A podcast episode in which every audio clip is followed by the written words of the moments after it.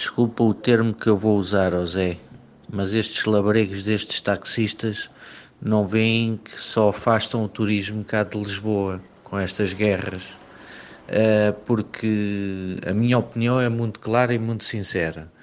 Uh, ao estarem a fazer estas guerras contra a Uber, uh, estão, no fundo, a quererem o monopólio todo para eles e depois uh, estão a afastar o turismo de cá, porque os turistas não estão para isto, escolhem outros destinos turísticos, porque graças a Deus no mundo existem muitos turi destinos turísticos como Portugal. Uh, Portugal é um excelente, uma excelente rota turística para muita gente eh, porque é livre, quase livre, não se pode dizer livre, mas é uma rota turística muito interessante, porque é quase ausente de terrorismo, pelo menos até agora, e, e esperamos que Deus nos proteja e continue a ser assim por muitos longos anos.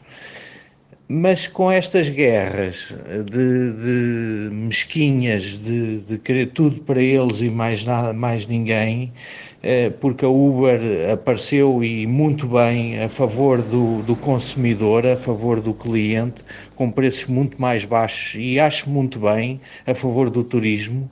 Os taxistas só têm que baixar os preços, mais nada, eh, só têm que ir a favor da concorrência. É a lei da concorrência.